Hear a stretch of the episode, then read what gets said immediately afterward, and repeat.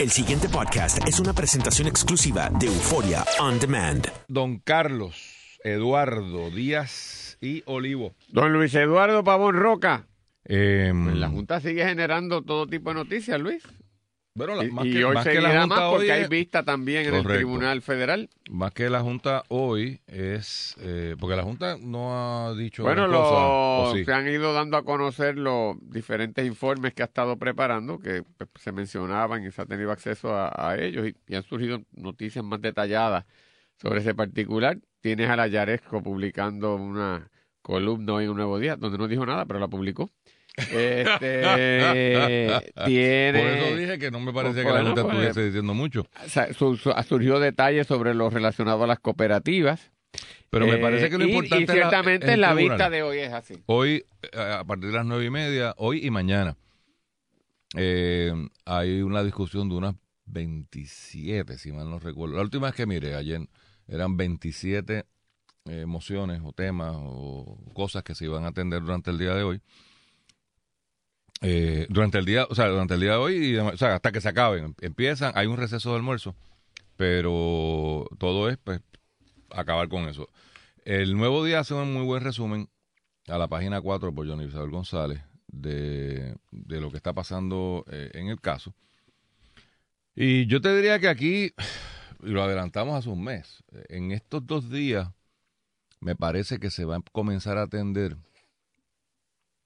lo que si se resuelve va a allanar el camino a unas negociaciones y unas soluciones a, muchos de estos problemas. Y es este, esta controversia sobre Cofina y los, los bonos generales, los bonos eh, de la Constitución del los protegidos por la Constitución del Estado Libre Asociado. Porque ahí es donde está la mayor parte de la controversia jurídica, creo yo, de, de jugadores importantes en esta, en esta eh, pelea. Paralelo a eso, está el tema este de la constitucionalidad de la Junta o no, que yo no sé cuándo, eso se radicó recientemente. Había habido unos planteamientos así medio eh, yo diría, eh, aquí una moción, aquí allá, pero pleitos radicados eh, en esa dirección fundamentalmente y exclusivamente en esa dirección son los de Lautier y los de Aurelius. Eh, yo no sé, o sea, me, me da la impresión de que a pesar de ser un planteamiento de umbral, como que la juez los está tirando al rescoldo. Porque yo pensaría que, que es un planteamiento de entrada, ¿no? Ya sea para que los desestime y les diga que no tienen razón y que sigan por ahí para arriba peleando en las instancias eh, apelativas que revisan lo que lo que hace esta juez. Bueno, lo otro sería acabar con el caso, porque pues, si, si, de- si declarase la juez que es inconstitucional promesa, pues ella misma eh, pues sería inconstitucional en la medida en que estaría revisando controversias que no tienen razón de ser porque no existen. Así que es medio, medio arrojada la posición de los, de los demandantes en ese sentido. Eh, sobre COSEC, finalmente eh, plantean. Eh, aquí, hay, aquí hay 20 cosas pasando. Ayer, se, ayer se, publica el, el- el plan de COSEC, que de nuevo, eh, a, mí lo que me confunde, Carlos, es que la Junta ha sido muy, ha arrastrado los pies por unas cosas y en otras como que se adelanta, ¿cómo era aquello de Panasonic? Se adelanta al futuro. ¿Por qué digo esto? COSEC, del propio informe, admite, la primera página, que COSEC no tiene problemas financieros. Que COSEC le dan los chavos para pagar su nómina. Explica qué es COSEC. COS- COSEC es una agencia eh, del gobierno que, cuya función es asegurar la operación de las cooperativas de Puerto Rico. Las cooperativas de Puerto Rico tienen casi 8 billones de dólares en activos. 8 billones. Eso es un montón de dinero, ¿verdad? Y cooperativistas en Puerto Rico se calcula que hay como un millón de personas. O sea, que hay un millón de personas allá afuera que colectivamente controlan 8 billones de dólares. Es una de las eh, fuentes de mm, financiamiento y de trabajo financiero más importantes de Puerto Rico, o, bien importantes en Puerto Rico, y muy únicas a Puerto Rico. No que no haya cooperativas en, en los Estados Unidos, pero esta visión casi ideológica eh, del cooperativismo, yo, yo en Estados Unidos, y viví, en varios, en varios estados eh, mientras estudiaba, repito, hay cooperativas, por supuesto, no, no, es una invención boricua, pero no es este sentido cuasi religioso de la cooperativa y sobre todo en los pueblos chiquitos. No, si usted es de San Juan, posiblemente le estoy hablando en chino, pero si usted se va a los pueblos pequeños de la isla, eh, la cooperativa es, o sea, importantísima en, la, en el quehacer diario. Está el alcalde y está la cooperativa. Y pues yo creo que la cooperativa en algunos municipios manda más que el alcalde. Eh, son administradas de manera coloquial muchas veces. Muy familiar la cosa, son, son los mismos eh, dueños de la cooperativa, porque en realidad usted lo que compra son acciones en la cooperativa, su depósito se traduce a acciones. Bueno, ¿por qué todo esto es importante? Porque en la época, particularmente en la época de Fortuño, las cooperativas eh, accedieron a la invitación, mira qué fino estoy, accedieron a la invitación del gobierno de invertir en bonos del gobierno. Y hoy día hay, se calcula en 1.7 billones de dólares en bonos de dudosa reputación. Entonces, no todas las cooperativas están en la misma situación. De hecho, la mayor parte de las cooperativas están bastante sólidas y bastante estables.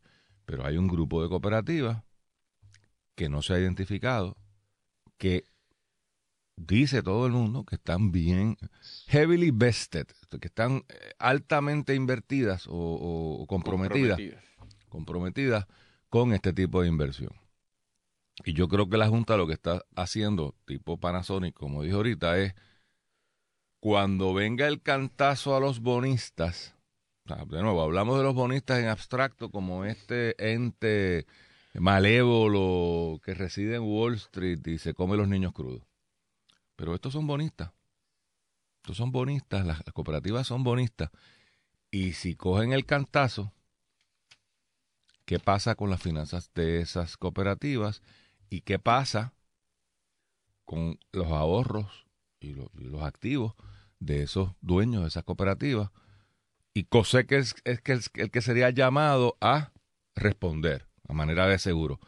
Para los que tengan cuentas en los bancos, COSEC es como el FDIC.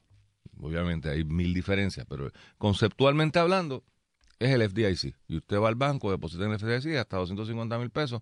Usted sabe que no, pase, no importa lo que pase, va a haber un rescatador y lo va, le va a resolver. Si usted tiene más de 250 mil pesos, averigüe bien qué hace.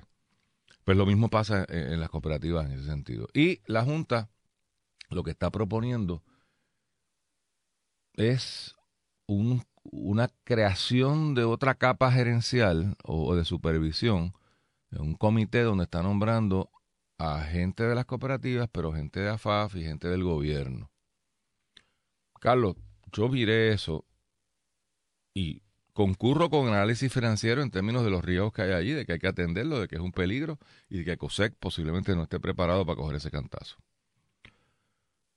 pero no entiendo la estrategia de crear este comité que no me parece que abone mucho y que tengo mis serias dudas de que la Junta tenga la capacidad jurídica para hacer lo que está haciendo. Si bien creo que tiene la capacidad jurídica para hacer lo que está haciendo con el gobierno central y la reducción de empleo, controversia que se dirimirá en los tribunales, por supuesto, hay dos versiones yo pienso que la Junta sí tiene la capacidad. Y aquí, cuando leí el plan, me quedé como que con el saborcito de. Mm, esto es como que se están esmandando. Eh, crear, o sea, modificar el estatuto corporativo, por decirlo así, de una agencia. No sé. de verdad que no, no veo cómo los abogados de la Junta están justificando esto. A menos que esta sea una cosa que es más o menos una sugerencia. Esto es lo que sugerimos eh, y se lo dejan al albedrío. Porque habría que legislar. O sea, la, Junta está consciente de que tendría que la legislatura acoger estos cambios mediante una ley. ¿Y qué pasa si no lo hacen? Pues se quedaría en eso. Una, o sea, de verdad que no entiendo qué centella está pensando la Junta, que tiene una guerra campal en un lado, y entonces se empieza a meter con un problema que potencialmente puede ser un problema muy serio, pero hoy no lo es. Y ellos mismos lo admiten. Pues yo lo que creo es que la Junta ya cogió velocidad, ya pudo más o menos montar su estructura básica operacional en varias ocasiones, y tú, lo has estado mencionando, este, que está preocupado la manera lenta en que la Junta ha hecho su trabajo. Eh, creo que en parte se puede explicar que tú, de buenas a primeras, te dan una encomienda de esta naturaleza, de hacerte cargo de, atender la situación fiscal del país, sin ningún tipo de precedente similar en estas dimensiones, con una ley nueva, eh, con varias ¿verdad? lagunas inherentes precisamente por ser nueva y por lo compleja de la situación. Con enemigos por todos lados. Con enemigos por todos lados, incluso de naturaleza eh, en el plano más amplio de, un planteamiento colonial burdo, eh, aparte de los enemigos tradicionales que puede haber en, en, cada posición que un ser humano puede asumir sobre cualquier cosa, con gente que no están a tarea completa, que son profesionales que tienen su vida y tienen que entonces que montar una estructura para lidiar con esto. Así que eso toma tiempo y yo creo que consumió gran parte de la situación eh, o del tiempo inicial eh, o de los meses iniciales de esta entidad. Añade algo, Carlos, para defender a la Junta. Eh, compuesta por siete personas que no se conocían y que todos tienen un voto. no, no es un cuerpo donde alguien mande. Carrión lo preside, pero pues, sí, sí, sí. es un cuerpo colegiado. No son, excepto uno o dos, no son panas. O sea, son gente que están allí diciendo y eso coge un tiempo en lo que y, y con una función de, para todos los efectos, es la última palabra en Puerto Rico, una nueva ley orgánica, pero también consciente del hecho de la existencia de un gobierno propio recientemente elegido, con un mandato eh, del pueblo eh, que ellos no tienen y con algún grado de diferencia me parece obvio que al menos en forma hay que mantener. Así que yo creo que todo eso explicó la manera en que la Junta ha estado actuando hasta ahora. Ya una vez tiene la estructura, ya una vez entraron en las negociaciones e intercambio de, eh, de impresiones y de cantazos entre el gobierno y la Junta, ya la Junta está en posición de, implantar y ejecutar su concepción de Puerto Rico. Y ciertamente la concepción de Puerto Rico, mira qué curioso es esto, es la que por años analistas, políticos eh, y gran parte del país ha estado diciendo, digo gran parte del país porque no es la visión de los sindicatos, no es la visión de sectores universitarios, no es la visión de, de sectores independentistas, pero sí es una concepción que muchos han planteado de que el gobierno de Puerto Rico tiene que reducir sustancialmente sus costos, y su estructura. ¿Pero qué político ha planteado eso? En general sí. Cuando hablan en general de que hay que reducir, que hay que hacer menos agencias, menos, eh, hay que consolidar. Pero nadie lo hace. Claro. Como nadie lo hace, eh, y el pueblo incluso lo ha pedido, la Junta tiene la concepción, puede ser, alguna gente dice que es una concepción filosófica por el perfil de los miembros. Yo no quito esa posibilidad porque uno siempre, en lo que uno es, permea su, su visión sobre sus experiencias previas. Su visión republicana. pero además, una realidad fiscal que hay es que podrá ser bueno o malo, pero lo puedes pagar o no. Y ellos van ahora con la independencia que da el no tener que ir a ningún proceso electoral, con la independencia que da de que seis de ellos no viven ni siquiera en Puerto Rico, eh, con la independencia que da, que te puso el Congreso de Estados Unidos y el presidente, a tomar una serie de medidas con una relativa comodidad, porque tampoco absoluta, pero relativa comodidad que no tiene el gobernador actual, ni el pasado, ni los miembros de la Asamblea Legislativa del país. Y en lo que le han dicho a Puerto Rico de, anteriormente, pero lo confirmaron del viernes hacia acá, es instrucciones claras de eliminar agencias, de reducir la estructura gubernamental y la nómina gubernamental. Punto. Y van como un tractor. Pero ya el gobierno dijo que no lo iba a hacer. Bueno, el, tractor, pero, dónde va a llegar? Pero, pero está ahí puesto y ahora veremos el tirijala jurídico. Pero está puesto claro en blanco y negro que esa es su concepción de lo que debe ser Puerto Rico. De Puerto Rico. En otras palabras, que para cuadrar fiscalmente esto y rehabilitar a Puerto Rico a los mercados de valores, la concepción de la Junta es reducir la influencia del gobierno de Puerto Rico y su, y, su gasto operacional y su estructura de agencia significativamente. Dentro de ese marco, tú, empezaste a tocar a, a, a, COSEC, que es la agencia que básicamente, como tú dices, entre otras cosas, asegura los depósitos de los cooperativistas en caso de que una cooperativa quiebre, que ellos no vayan o ellas no vayan a perder el dinero que con tanto verdad sacrificio y esfuerzo han puesto en la cooperativa. Y como tú dices, de momento las cooperativas no han colapsado, como ha colapsado energía eléctrica, acueductos, el propio gobierno estatal. ¿Por qué entonces entrar eh, de lleno con instrucciones en COSEC? Tú dijiste una cosa obvia. Primero, porque como esas cooperativas tienen mucha de su cartera de inversión en los bonos de Puerto Rico y los bonos de Puerto Rico van a salir tan tranquilados, van a salir más tranquilados como quiera, va a haber un cantazo enorme a COSEC que se puede llevar enredado a COSEC y como consecuencia de que cooperativas también se vaya, tener un impacto mayor. Así que eh, yo voy a prever, pero además, Luis, tú señalas que no solamente es que entra, es que da hasta una reconceptualización administrativa de la agencia, que tú muy bien señalas y lo habíamos compartido ayer, que nos cuestionábamos si la Junta puede llegar a hacer eso. Yo creo que la Junta también está ahora mismo estableciendo y reclamando eh, jurisdicciones eh, y extensiones de su autoridad para ver hasta dónde se le reconoce. Y yo creo que lo está haciendo a propósito. Y yo creo que en esa concepción de vida ha llegado a la concepción, tal vez con justa razón, que a las cooperativas no se le puede dejar solo regularse.